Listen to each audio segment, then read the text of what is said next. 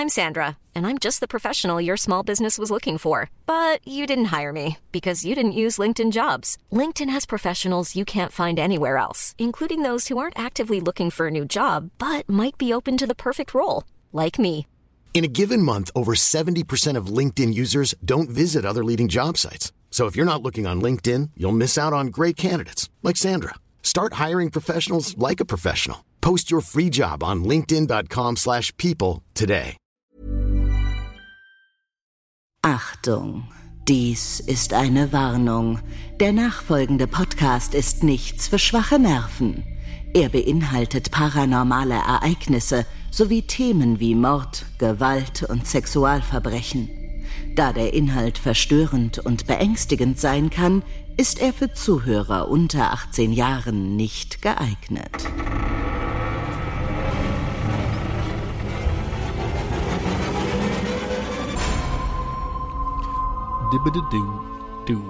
Sie haben Post. Oh, falscher Knopf. Das klang ein bisschen nach Absicht. Nein, das klang paranormal. Nicht nach Absicht. Herzlich willkommen in unserem kleinen, schönen Grusel-Podcast. Ähm, hallo Conny. Hallo Patrick, grüß dich und schöne Grüße nach da draußen, Ja. wo auch immer ihr uns hören mögt. Ey, wir haben jetzt, ich habe jetzt mal geguckt in die Statistiken, ne? Ja, Wir haben Hörer in den USA ja, das ist immer noch komisch. Meinst du, die übersetzen uns mit KI, so Live-Übersetzung? oder es sind deutsche Auswanderer. Oder äh, das- in, in, in Australien, in Korea, in äh, äh, Singapur, also wirklich fast überall auf der Welt. Mhm. Wahnsinn. Schreibt uns doch mal, wo ihr uns hört. Das interessiert uns. Ja, wir hatten das ja neulich, wer dabei war. Wir hatten ja also zum Zeitpunkt dieser Aufnahme jetzt gerade äh, vorgestern hatten wir ein Insta-Live. Ähm, da waren viele Leute dabei. Äh, und da haben am Anfang irgendwie kam das dann auch zustande, dass viele irgendwie mal kommentiert haben, wo sie herkommen. Und da war ja wirklich quasi jeder Winkel von Deutschland schon mal zumindest vertreten. Das ist einfach sehr, sehr abgefahren, irgendwie, wenn es da aus allen möglichen Richtungen winkt. Also Ja, schön, echt. dass ihr da seid. Ja, also schreibt uns doch mal, egal wo, wo ihr uns hört und vielleicht habt ihr noch schöne ein, zwei lokale Legenden dafür ähm, bereit und dürft die gerne mitschicken an erlebnisse at aktenzeichenparanormal.de oder ein Plus 49 für Deutschland an dann 151 209 12005. Äh, der YouTube-Gemeinde sei auch äh, schönen guten Tag gesagt. Wir gucken wieder nach da, nicht zur Kamera wegen unserem kleinen Skript, weil es geht heute wieder um was, ja, was, was sehr faszinierend, gruseliges, schlimmes. Ein Fall, den ich auch noch nicht kannte, den hast du wie so oft vorbereitet. Und zwar ist es das Monroe House. Und das steht wo? Das äh, steht in Hartford City und das ist ähm, ja, äh, das, das ist in den USA natürlich. Jetzt habe ich aber leider gerade nicht, ich glaube Indiana ist es. Ja, Indiana stand dabei. Richtig. Stimmt, es steht oben In unserem Skript steht's. im Dokument. Wer lesen kann, ist klar im Vor äh, Vorteil. Wir sind im späten 19. Jahrhundert und da wurde auf jeden Fall Hartford City gegründet und das war eigentlich so eine coole Zeit für die Leute, damals sie strömten nämlich alle dahin, weil die Hartford City Glass Company, das war eine Firma, die wuchs halt mega krass schnell und die hatte halt unheimlich viele Jobs und die Leute sind dahin gezogen und in den USA ist ja sowieso äh, ist ein bisschen anders, die Leute ziehen zu ihren Jobs. Da ist ja, Ja, oder, oder, oder fahren halt ganz gerne mal zwei Stunden, weil ist ja nicht weit. richtig, das ist ja um die Ecke. Ja. Ja. Und mittendrin im Aufschwung, da wurde dieses Monroe House errichtet. Das wurde aber dann später zu einem, naja, sagen wir mal so, Ort mit einer extrem heftigen, gruseligen Geschichte. Manche sagen auch, es sei verflucht. Okay. Ja, verfluchte Häuser in Amerika. Das ist äh, mal ein, ein ganz neues Thema hier auf diesem Kanal. Ja, das Monroe House, das wurde nur 1892 ja, auf einem bereits bestehenden Gebäude errichtet, aber so genau weiß man nicht, von wem das Ursprungsgebäude halt stand und die genauen Details darüber, die sind halt so im Dunkeln der Geschichte, so muckelt man, verloren gegangen. Aber Patty, du wirst es jetzt nicht glauben. Ja. Da gab es so eine Familie Berger, die waren interessant, die sind als belgische Einwanderer nach Hartford City gekommen und haben dort in dieser aufstrebenden Hartford City Glass Company sich halt hochgearbeitet. Mhm. Und das Familienoberhaupt John B. Berger, der hat sich dieses Monroe House irgendwann mal unter seine Fittiche genommen, also als gekauft. Mhm. Und ähm, ja, es wurde später halt berühmt berüchtigt. Und dann gibt es nämlich den tragischen Teil. Er starb dann nur wenige Jahre später nach dem Einzug in das Haus an Tuberkulose und das war halt mhm. echt ein harter Schlag für die Family. Ja. Ja. Ja, wir schauen mal weiter, was dann da los war. Und zwar die Frau dann eben verwitwet und die Kids, die haben dann erstmal natürlich, also warum sollten sie auch deswegen ausziehen? Sie haben dann weiter in dem Haus gewohnt und das wurde dann eben zum Schauplatz von ziemlich üblen Tragödien. Und zwar erstmal, da gab es äh, einen riesigen Scheunenbrand. Also nochmal zur Erinnerung, wir befinden uns im Jahr 1892. Da war das wahrscheinlich noch gang und gäbe, dass irgendwie jeder so seine Scheune hatte. Nee, da wurde das Haus gebaut. Ah, und äh, Moment, wo, wo, wo sind wir mit Familie Berger? Wir sind jetzt ein bisschen später. Bisschen später, okay. Aber Scheunen waren noch immer Scheunen, üblich. ja, ja. Genau. Und dieser Scheunenbrand, der hat sich ausgebreitet und hat dann tatsächlich sogar noch andere Häuser betroffen und zerstört. Und dann, als ob das jetzt nicht schon genug gewesen wäre, dann hat John Bergers Bruder Marshall, der hat sein Bein verloren und ist an einer fiesen Lungenentzündung gestorben. Das ist ziemliches Pech einfach, was diese ganze Familie dann offenbar, offenbar da betroffen hat. Ja. Aber hört da nicht auf. George Berger. Ich überlege die ganze Zeit, ob man Burger sagen müsste, aber ich glaube, das klingt zu Fast Food, wenn ich das mache. Das äh, also Belgier, ne? Also. Genau. Mit, mit sehr amerikanisch-englischen Vornamen, aber okay. Also, George Berger, das ist ein weiteres Familienmitglied und der wurde bei einem schlimmen Hassverbrechen äh, angeschossen und das hat er zum Glück überlebt. Aber dann gab es einfach noch mehr tragische Todesfälle. Mary Berger, die ist bei der Geburt gestorben. Und ihre Schwiegertochter Caroline oder Caroline ist bei einem gruseligen Kutschenunfall ums Leben gekommen. Also Kutschen waren schon noch so Teil des täglichen Lebens.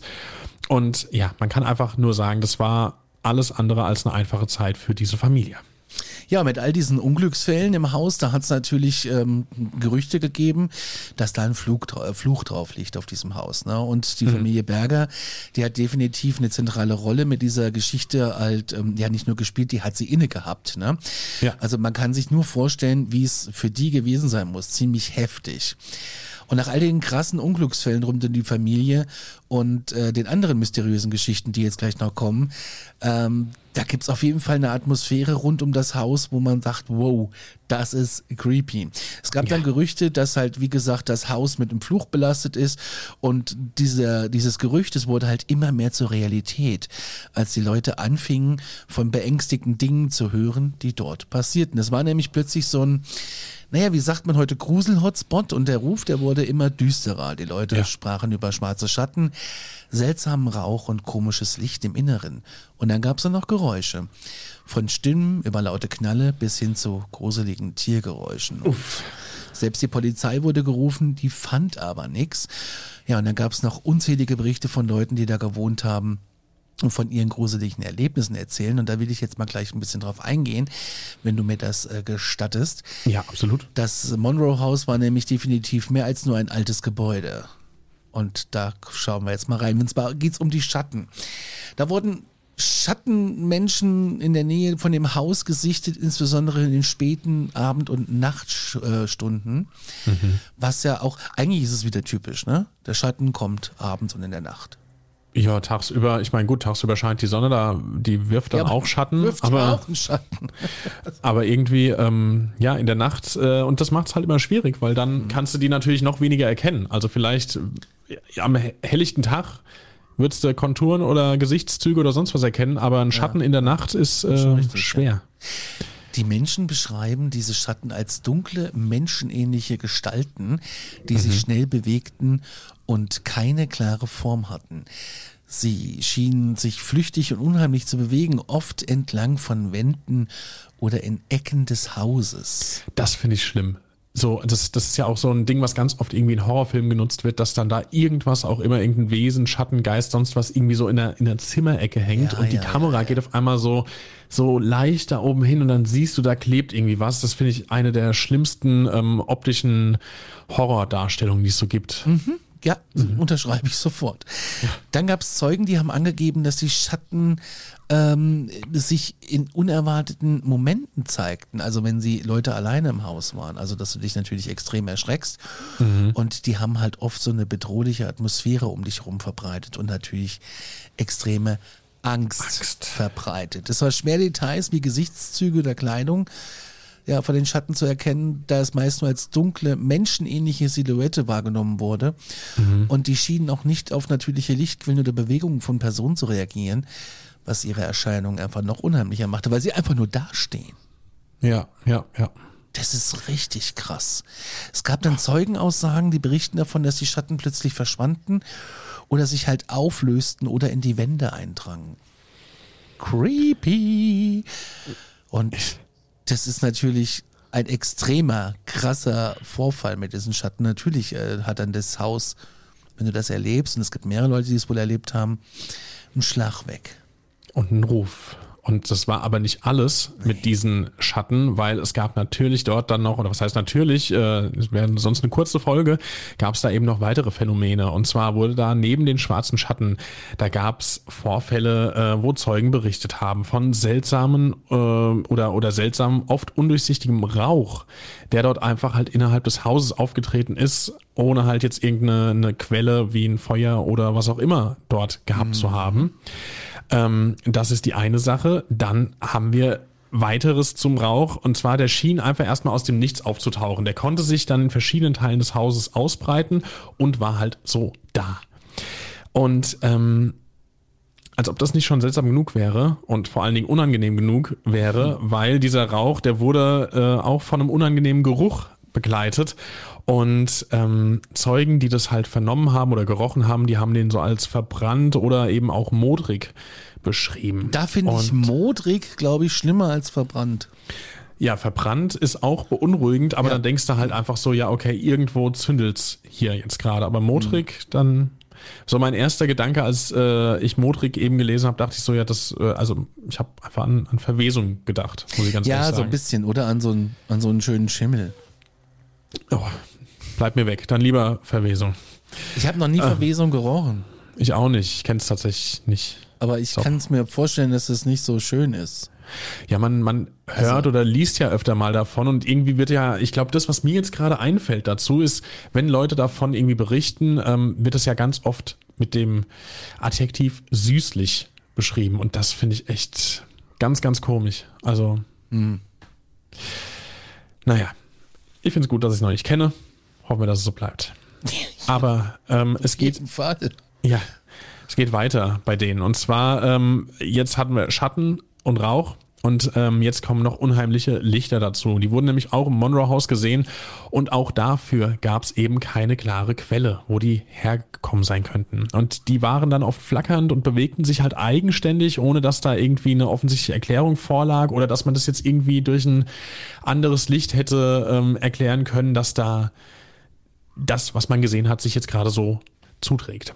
Und ähm, auch hierfür gab es natürlich Zeuge, sonst wüssten wir nicht davon. Ja. Und die haben das beschrieben als ähm, ja unnatürliche und natürlich gruselige Erscheinung und ähm, haben Lampen und oder Kerzen ausgeschlossen. Und es gab da sogar Berichte darüber, dass das Licht im Innern des Hauses manchmal in unheimlichen Mustern flackerte oder pulsierte, Das was jetzt ich vielleicht wiederum spannend. ja, wollte ich gerade sagen, weil äh, da fängst du ja an nachzudenken, ob dir das jetzt irgendwas sagen möchte, ob das irgendwie eine Botschaft ist, die du da jetzt erkennen solltest. Ein morsendes Haus. ja, Morse Row House. Naja, okay. Aber gut, also sowohl der Rauch als auch das Licht, die ähm, schienen unabhängig von jeglichen äußerlichen Einflüssen oder Wetterbedingungen da aufzutreten und ähm, die Anwesenheit dieser seltsamen Phänomene, die hat sich dann da erstmal so manifestiert und äh, die Bewohner und alle drumherum, die waren beunruhigt mindestens und hatten irgendwie echt Sorge, einfach generell heimgesucht zu sein. Ja, aber das ist noch nicht alles. Wir setzen da noch einen drauf. Es gab nämlich dann auch äh, Berichte von flüsternden Stimmen, die oft aus leeren Räumen oder unbenutzten Zimmern kamen. Die Stimmen wurden als leise, aber, Rieselt. aber unheimlich beschrieben. Und sie schienen geheime Botschaften oder rätselhafte Worte zu übermitteln. Und da bin ich nicht weitergekommen in meiner Recherche. Ja, das ist, äh, macht ja nur noch gruseliger, dass äh, du jetzt einfach am Ende hier sagst, rätselhafte Worte. Fertig. Gruselig finde ich aber auch, ja, immer wieder liest man ja in unseren Berichten oder was wir so recherchieren, dass es aus leeren oder unbenutzten Zimmern kommt. Ja. Was für Menschen haben denn leere, ungenutzte Zimmer? Das ist eine gute Frage. Ich, ähm, ja, also wir nicht. Wir auch nicht. Könnten eher noch ein Zimmer extra gebrauchen, hätte Ja. ich mal so gesagt. Ja. Aber ja, gut, vielleicht irgendwie damals, wenn die da bei dieser ähm, Firma angestellt waren, Hartford City Class und gut verdient haben, vielleicht haben die in, also wir wissen ja gerade nicht die Dimensionen vom Monroe House, vielleicht war das einfach zu groß oder die haben ja jetzt auch ein paar Leute verloren, vielleicht, aber ja, wir hatten ein leeres Zimmer. Schreibt mal in die Kommentare, ob ihr irgendwie ein leeres Zimmer zu Hause habt und wenn ja, warum? Ja, das würde mich mal interessieren. Dann wurde berichtet von Klopfgeräuschen, die wurden wahrgenommen. An Wänden und Fußböden waren sie zu hören. Und die waren so unregelmäßig und das war auch so eine Art, man sagt so, hm, es könnte eine Kommunikation gewesen sein. Dann gab es Menschen, äh, die hörten Geräusche wie schwere Schritte, die scheinbar ja von einer unsichtbaren Präsenz ausgingen und die waren oft schwer zu lokalisieren, diese Schritte und die haben sich aber irgendwie im ganzen Haus verteilt, also als wenn jemand im ganzen Haus unterwegs ist, ja. Schon krass. Und gelegentlich wurden auch tiefe, grummelnde Geräusche und gespenstisches Stöhnen gehört, das von einer bedrohlichen Atmosphäre begleitet wurde. Das heißt, die ganze Atmosphäre im Haus muss sich verändert haben. Weißt du, du liegst abends auf dem Sofa, guckst irgendwie in den Dschungel und äh, siehst den einen oder anderen Bauchnabel und bist schon verängstigt und dann geht es weiter, weil irgendwas hinter dir stöhnt und das Fernsehen geht langsam aus und die Kälte zieht ein. Und bevor der Dschungelkönig gewählt wurde, hast du eine Präsenz neben dir stehen. Die nicht nur krummelt und stöhnt, sondern auch wie Kinderlachen vielleicht klingt. Das gibt's nämlich auch, weil das wurde nämlich auch durch das Haus äh, gehört. Und ähm, obwohl gar keine Kinder im Haus waren. Ja. Und das äh, macht natürlich da auch nochmal eine krasse Stimme. Für den Kinderlachen immer nochmal krasser. Dann gibt's Türen, die haben sich von selbst geöffnet oder geschlossen. Und ähm, das finde ich auch wiederum spannend, als wenn da so eine unsichtbare Kraft am Werk ist. Ne? Also Ja. das mit den Türen, bei mir hat sie ja immer gewackelt. Du hast ja mal ein Video gesehen davon. Das habe ich tatsächlich. Also es existiert ein Video von Connos, äh, Con- Connos, Connys Wohnung, wo die Tür tatsächlich wackelt. Der hat es geschafft, es einzufangen. Ja, aber das ist echt strange. Und dann Ja. gab's unheimliche, kreischende oder jammernde Laute, die wurden zumindest wahrgenommen. Und da hatte man das Gefühl, dass irgendwas vor Verzweiflung äh, jammert und wimmert. Und dann gab's noch Geräusche, die schienen vom Wind getragen zu werden und wurden als leisen, leises, flüsterndes Geflüster wahrgenommen, was natürlich noch Angst, ich finde sowieso, wenn einer so flüstert. Wow, furchtbar. Und dann gab es dann noch Räume, da wurden Geräusche gehört, die sich wie so ein Echo anhörten, als ob sie von den Wänden reflektiert wurden. Mhm. Als ob sie von den Wänden reflektiert. Achso. Ich wollte gerade nur ein Echo nachstellen. das war jetzt total witzig. Ähm, ja, und das gab, da gab es halt irgendwie für kein Geräusch gab es eine Quelle. Und das finde ich wirklich, ich finde so Geräusche, glaube ich, schlimmer als ein Schatten.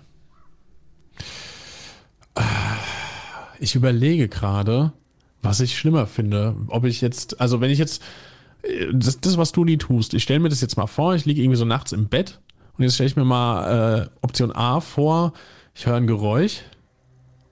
Option B, ich sehe was. Beim Geräusch, wo ich nichts dazu sehe, finde ich, da kann man immer noch mal mehr auf äh, die Schiene gehen. Ja, okay, das ist jetzt bestimmt irgendwie da was umgefallen oder hier was oder keine Ahnung, Warum Fernseher sollte oder was umfallen? Warum sollte der Fernseher einfach angehen?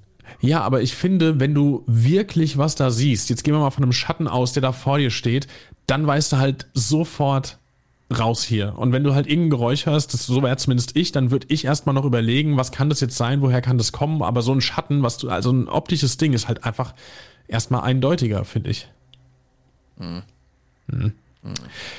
Die waren sich auf jeden Fall auch unsicher dort damals und haben dann ähm, mehrmals die Polizei gerufen. Und ähm, ja, bei diesen Einsätzen, da kamen normalerweise mehrere Polizisten zum Monroe House und sie reagierten auf die Berichte über seltsame Geräusche und Lichter und paranormale Aktivitäten und äh, untersuchten bei der Ankunft dann immer das Haus sehr gründlich um mögliche Eindringlinge, weil das wäre jetzt halt einfach mal die rationale Herangehensweise und natürlich die Art und Weise, wie die Polizei erstmal ermittelt, haben sie geschaut, ob da irgendwas ist, äh, irgendeine gefährliche Situation, die sie natürlich dann erstmal ausschließen wollten.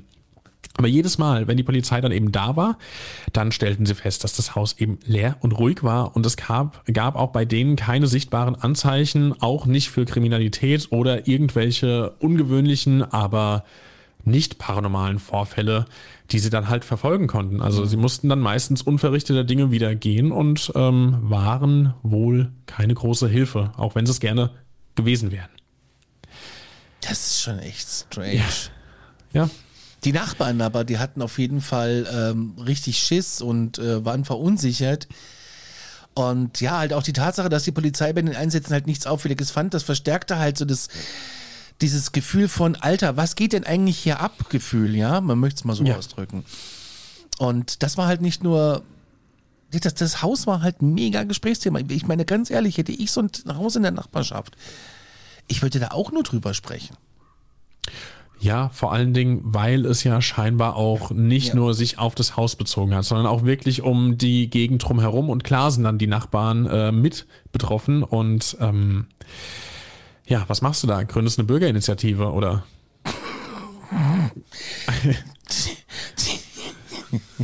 Was soll die machen? Anti-Spuk e.V., ich weiß es nicht. Also, Mit so lustigen Warnwesten laufen sie ums Haus.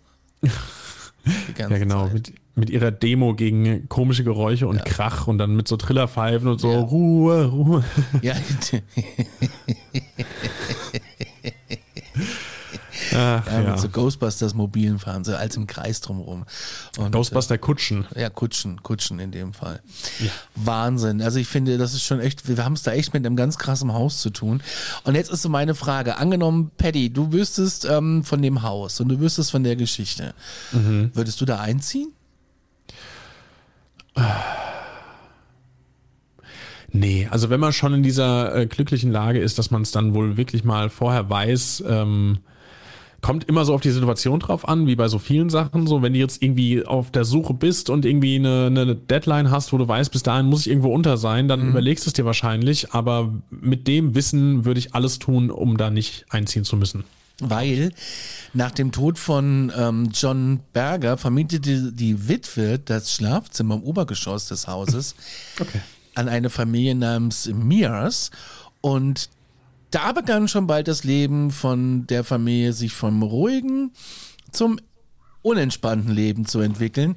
Der Vater, der hat einen komischen Vornamen, Ulysses. Ulysses. Was, was, wo kommt das? Das habe ich noch nie gelesen. Ich habe das schon gelesen. Ich habe ich hab keine Ahnung, wo es herkommt, aber ich finde das, also wenn ich mir das Wort nur angucke, klingt es immer so ein bisschen griechisch irgendwie, finde ich.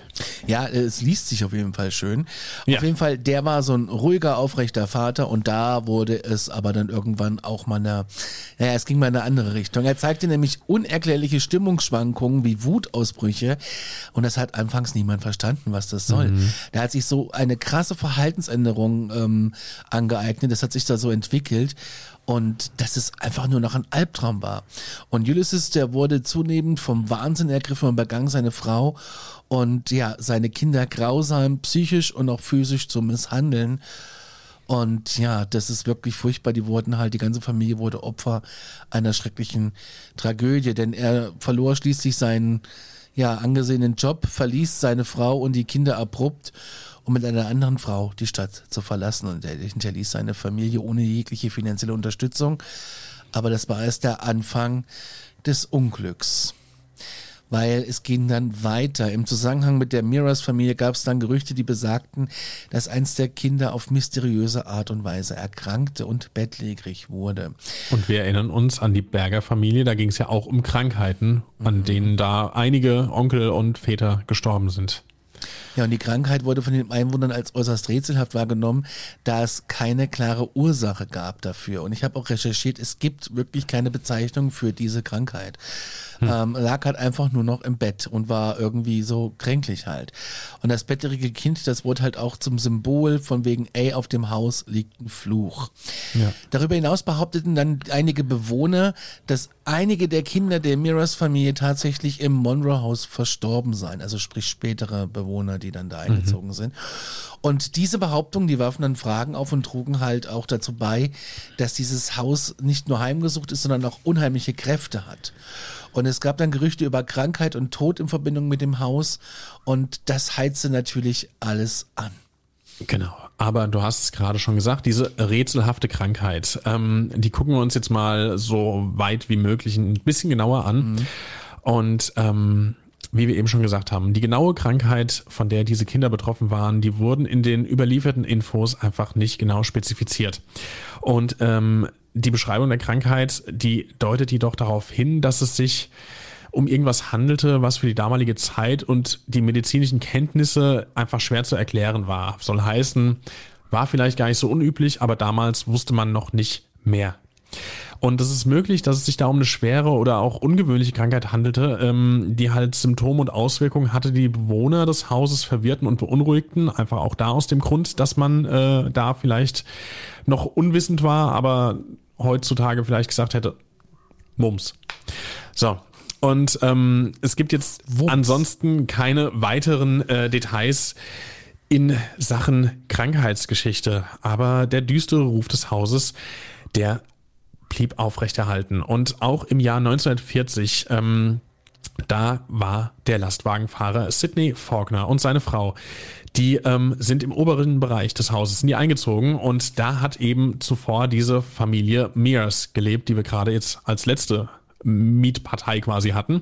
Und ähm, kurz nach dem Einzug, da erlebte dieser Sidney Faulkner einen unerklärlichen Autounfall. Ähm, und klar, viele, und wir sind ja auch selbst teilweise skeptisch, viele von euch werden jetzt auch da sitzen und werden sich denken, ja, es sind ja alles ansonsten, abgesehen jetzt von Schatten oder sowas, sind es ja relativ normale, in Anführungszeichen, Schicksale, die all diese Leute ereignen, aber es ist halt komisch, dass es immer dann eintritt, wenn auf einmal das Leben mit diesem Haus in Verbindung kommt.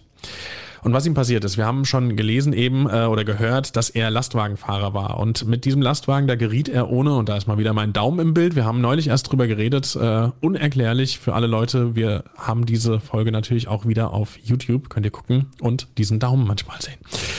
Weiter im Text. Ähm, sein Lastwagen, der geriet ohne ersichtlichen Grund von der Straße ab und dann prallte er gegen einen Stützbalken einer Brücke. Und wer da sowas kennt, weiß, die Dinger sind massiv.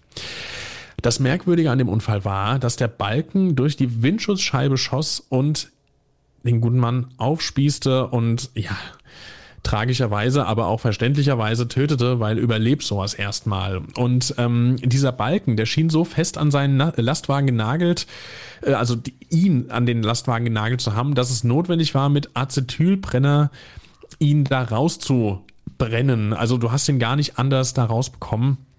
Ähm, und konntest ihn nur so befreien. Das ist schon und, äh, heftig. Äh, das ist schon, also ich meine, klar, mit dem Lastwagen in so einen Brückenpfeiler, das, das hat eine ordentliche Wucht. Ja. Ja. Aber dass du einen Acetylbrenner brauchst, also das ist schon heavy. Noch verstörender war aber die Tatsache, dass ähm, dieser fehlgeleitete Balken denselben Straßenabschnitt traf, auf dem Jahrzehnte zuvor bereits ein Verkehrsunfall stattgefunden hat. Und bei dem ist John Berger, also unsere Erstfamilie, seine Schwiegertochter ist auf mysteriöse Weise dort ums Leben gekommen. Und das ist jetzt halt krass, weil da glaubst du fast eigentlich jetzt nicht mehr an Zufälle. Nee, das ist schon echt, wow, heftig. Ja, naja, weiter ja, im Text. Es geht weiter und zwar aufgrund, also es äh, gibt ja heutzutage, läuft das ja anders, aber damals aufgrund Mangels an zuverlässigen öffentlichen Volkszählungsaufzeichnungen gab es zunehmend Gerüchte über weitere tragische Todesfälle in diesem Haus. Und zwar wurde da von einem Kind gesprochen, das äh, angeblich bei einem Brand im Haus ums Leben kam. Darüber hinaus gab es dann noch Geschichten über Okkultisten, die in den 90er Jahren auf dem Grundstück des Hauses ja äh, satanische Rituale durchführten tatsächlich. Mhm. Und in späteren Jahren tauchten dann noch verlässliche Berichte über das Haus auf. Während der Phasen des Leerstandes, da berichteten die Nachbarn nämlich wieder von unheimlichen Erscheinungen, wie halt eben schon mal erwähnt. Aber nochmal zum Hervorrufen. Wir reden hier von schwarzen Schattenwesen, seltsamen Rauch, der aus dem Inneren aufstieg, sowie unerklärliches Licht im Haus. Und das halt, obwohl da keine Sau mehr drinne gewohnt hat. Ich sag's mal so, wie es ist. Aber das ja. übrigens, das fände ich viel, viel spannender, um nochmal auf deine Frage von eben zurückzukehren, ähm, ob ich da einziehen würde. Also also wie eben schon gesagt, nee, eher nicht. Aber jetzt hier leerstehendes Haus. Es gibt ähm, gruselige Berichte und Erzählungen darüber, was da alles schon passiert sein soll. Und jetzt wird das Haus schräg gegenüber frei. Und da würde ich einziehen. Da würde ich wirklich und dann meine freie Minute oder meine freien Minuten, die würde ich dann am Fenster verbringen und würde gucken, was da drüben abgeht. so das wäre jetzt noch so, ja, und, und ein Notizblock irgendwie und weiß ich nicht. Aber nee, da, das fände ich wieder spannend. So, das fände ich super spannend. Hm. Aber direkt einziehen, no. Ja, ich auch nicht.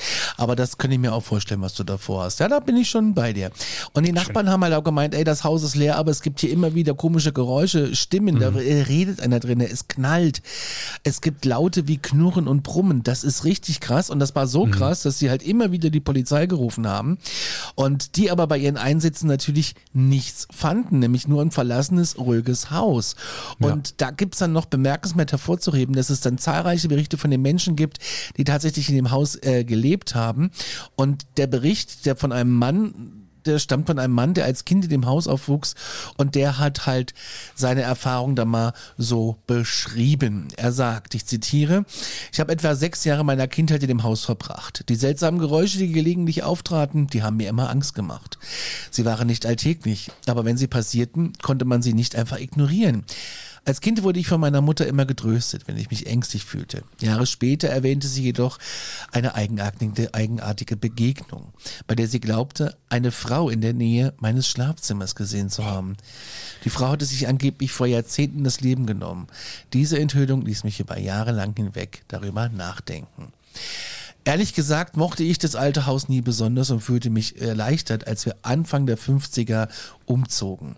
Dennoch weckten meine jugendliche Erfahrung mein Interesse für das Leben nach dem Tod und ließen mich immer wieder über das Haus nachdenken, das mich auf so unheimliche Weise faszinierte. Jawohl. Und diese Frau, da wird häufiger berichtet, dass eben diese Erscheinung einer Frau äh, gesichtet wurde und die hätte wohl oft ein zorniges und verächtliches Gesicht gezeigt. Und neben dieser gut definierbaren Erscheinung, da gibt es auch andere schwerer zu beschreibende Phänomene, die da wohl aufgetreten sind. Und gelegentlich hört man Erscheinungen oder Geräusche von Kindern. Ähm, doch es gibt auch viele beunruhigende Begegnungen, die von Bewohnern und Besuchern des Hauses berichtet werden. Und ähm, ja, wir schauen uns mal hier an, weil es gibt da auch eben einen Bericht, der darauf hindeuten könnte, dass Ereignisse, Erlebnisse dämonischer Natur sein könnten und eine andere Person, die bringt das hier auf den Punkt. Ich zitiere jetzt auch. Es ist schon lange her, seit ich oben in diesem Haus gewohnt habe. Aber ich kann mit Sicherheit sagen, dass dort etwas sehr Reales und möglicherweise Dämonisches existiert. Ehrlich gesagt ist es mir gleichgültig, wie viele Geisterjäger hineingegangen sind oder was sie darüber denken. Man muss dort wirklich leben, um zu verstehen. Ich habe einige Berichte von paranormalen Ermittlern gelesen und einige von ihnen haben ziemlich genau erkannt, was dort vor sich geht. Aber man kann nicht einfach eine Nacht in diesem Haus verbringen und dann den vollen Umfang dessen begreifen, wie schrecklich es ist. Ich habe dort gelebt und es begann ganz allmählich. Aber dann wurde es immer schlimmer. Anfangs dachte ich, dass es nur seltsame Geräusche waren, aber am Ende habe ich dieses Haus verlassen. Apropos äh, Geisterjäger, die da rein und raus gehen. 2014, da gab es eine äh, Ermittlung von einem paranormalen Team, also von Geisterforschern einer Gruppe. Die sind in das Haus, um dort zu übernachten und Nachforschungen anzustellen. Das ist ja auch mein Traum. Ihr Ziel, wobei ich würde da gerne mal, ich würde gerne mal begleiten. Ich würde gerne mal eine Geistertruppe begleiten. Ihr Ziel war es, äh, den Geist eines des Kindes, äh, von dem berichtet wurde, dass es im Gebäude spukt, ins Jenseits zu führen. Anfangs verlief alles nach Plan. Doch als sie den Keller betraten, nahmen die Ereignisse eine dramatische Wendung. Denn ein Mitglied des Forschungsteams berichtete von einer äußerst beunruhigenden Begegnung im Keller, die sie vorher noch nicht erlebt hatten. Diese Erfahrung löste eine Massenpanik aus und führte dazu, dass die Gruppe beschloss, die Untersuchung vorzeitig zu beenden. Krass. Während ein Teil der Gruppe der Meinung war, dass das Ganze zu gefährlich sei, drängte der andere Teil auf Antworten. Sie wurden, ähm, das ist das ist, wenn du schon sagst, du brichst ab. Ja. Ja. Dann, äh, aber und vor allen Dingen als paranormales Ermittlerteam, so da bist du ja vermutlich äh, sehr hart im Nehmen und Richtig. die haben abgebrochen hier. Aber hier wurden sie sich dann der gravierendsten und ernsten Natur ihrer Erfahrung bewusst und kamen zum Schluss, dass es für eine ähm, Untersuchung in einem solch herausfordernden Umfeld nicht ausreichend an Vorbereitung gab. Und das Team kehrte nie zurück. Richtig. Und bereits ein Jahr zuvor, also im Jahr 2013, da hatte das EVP Paranormal Team von Indiana eine Nacht in diesem Haus verbracht und außergewöhnlich viele paranormale Aktivitäten festgestellt. Es wurden da Stimmen aufgezeichnet und die haben diesen ähm, paranormalen Ermittlern befohlen, das Haus zu verlassen, zu sterben. Einfach, also das war eine Aufforderung, die sie da aufgezeichnet haben, oder eben auch für sie zu beten. Und ähnlich wie bei den anderen Teams, die das Haus dann untersucht hatten, äh, hat irgendwann für diese Ermittler die Spannung ihren Höhepunkt erreicht oder deren Höhepunkt und ähm, zwar in dem Moment, als sie den Keller betreten haben.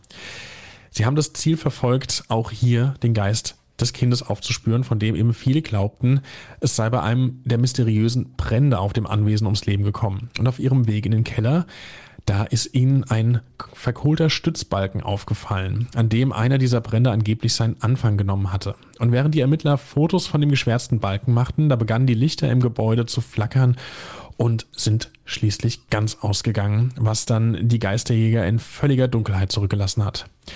Dann plötzlich schrie einer der Ermittler auf, woraufhin das Team hastig die Treppe hoch flüchtete. Wieder im Licht entdeckten sie drei lange Kratzer auf dem Rücken ihres neuesten Ermittlers und ähm, der oder die, also die Person hat dann beschrieben, dass eine Hand aus der Dunkelheit scheinbar nach oh. ihm oder ihr gegriffen hat. Und ähm, auch dieses Team hat sich dann eben geweigert, die Untersuchung fortzusetzen, hat an dieser Stelle abgebrochen. Krass, krass, krass, krass, krass. Das mit ja. der Hand ist es ist ist gruselig hoch 10. Mhm. Ein ehemaliger Bewohner, der lange Zeit im oberen Stock gelebt hat, äußerte sich folgendermaßen. Ich habe vor langer Zeit oben gewohnt und kann sagen, dass dort etwas Reales und möglicherweise Dämonisches ist.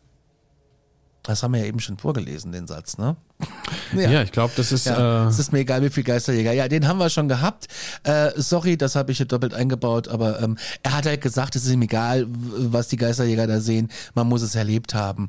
Und, genau, das äh, war das. Er geht nicht mehr rein. Das ist schon echt krass. Aber im August 2016, da begannen die Einwohner von Hardwood City, ja, äh, Filmteams zu bemerken, die sich das so um, ums Gebäude zu versammelten und auch Polizeiautos. Und mhm. dann gab es Gerüchte, die sich verbreitet haben, dass man in dem Haus Leichen entdeckt hat. Oh. Tatsächlich waren die Geisterjäger Nick Groff und äh, Katrina Whiteman in der Stadt, um die zweite Staffel von äh, Paranormal Lockdown im Dämonenhaus zu drehen. Und nach 72 Stunden eingeschlossen im Inneren machten sie eine schreckliche Entdeckung. Menschliche Überreste in einem Kriechkeller.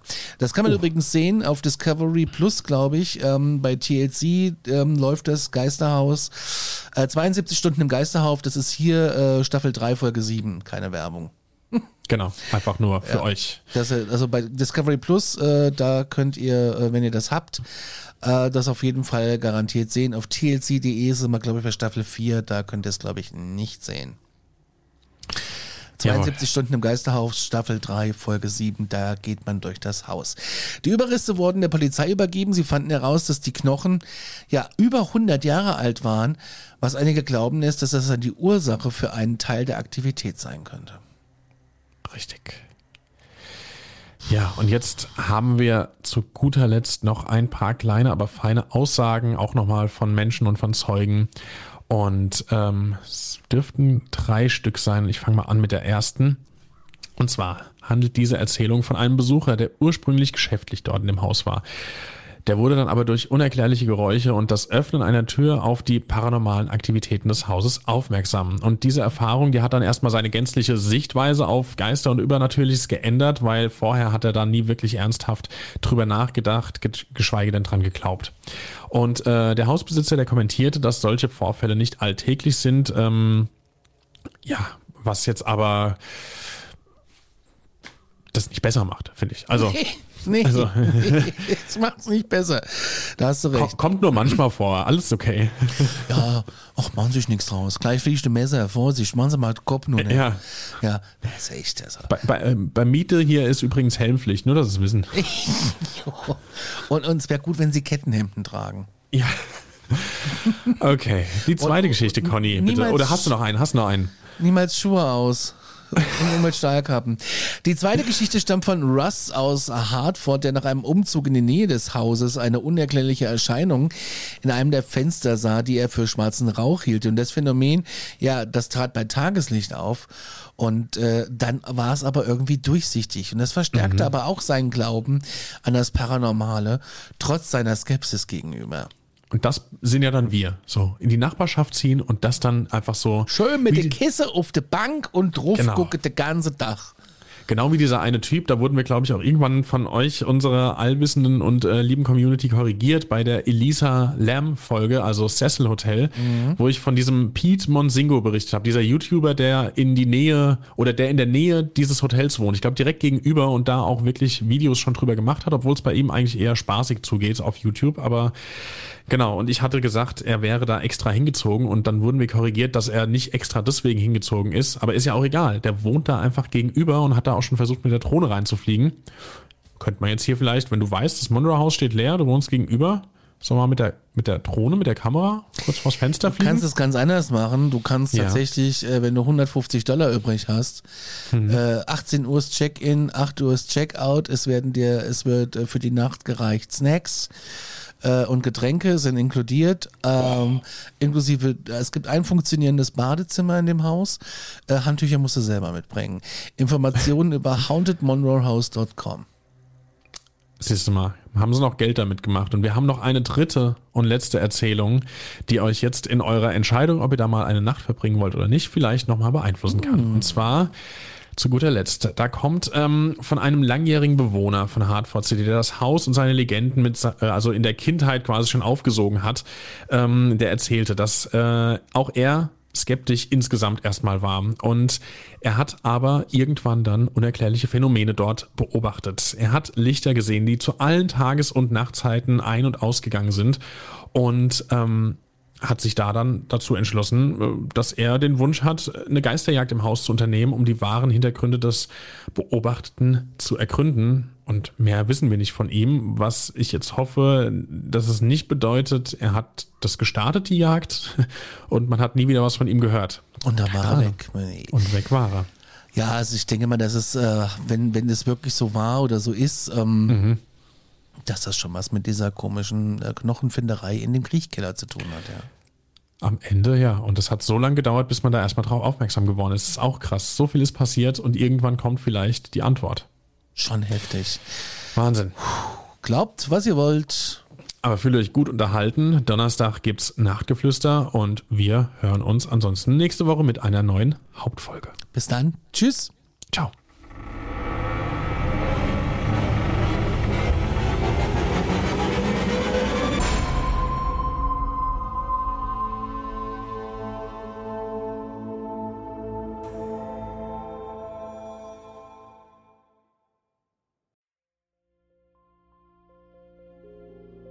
Mein letzter Fall hat mich auf einen Berg geführt, wo man den Schädel einer jungen Frau gefunden hat. Mein Name ist Yvonne Wiedler und ich bin Reporterin bei Dunkle Spuren, dem ersten True Crime Podcast Österreichs, produziert vom Kurier und ausgezeichnet mit dem European Newspaper Award. Seit 2019 rollen wir ungelöste Kriminalfälle neu auf und nehmen euch mit auf unsere Recherche. Wir suchen nach Menschen, die spurlos verschwunden sind untersuchen Morde, die nach 20 Jahren noch immer ungelöst sind und bis heute Rätsel aufgeben. Wir erzählen die Geschichten der Opfer, sprechen mit Ermittlern und Angehörigen und recherchieren, bis wir neue Spuren gefunden haben. Drei neue Fälle alle vier Monate. Dazwischen haben wir spannende Bonusfolgen für euch. Dunkle Spuren findet ihr überall, wo ihr Podcasts hören könnt. Link auch in der Beschreibung.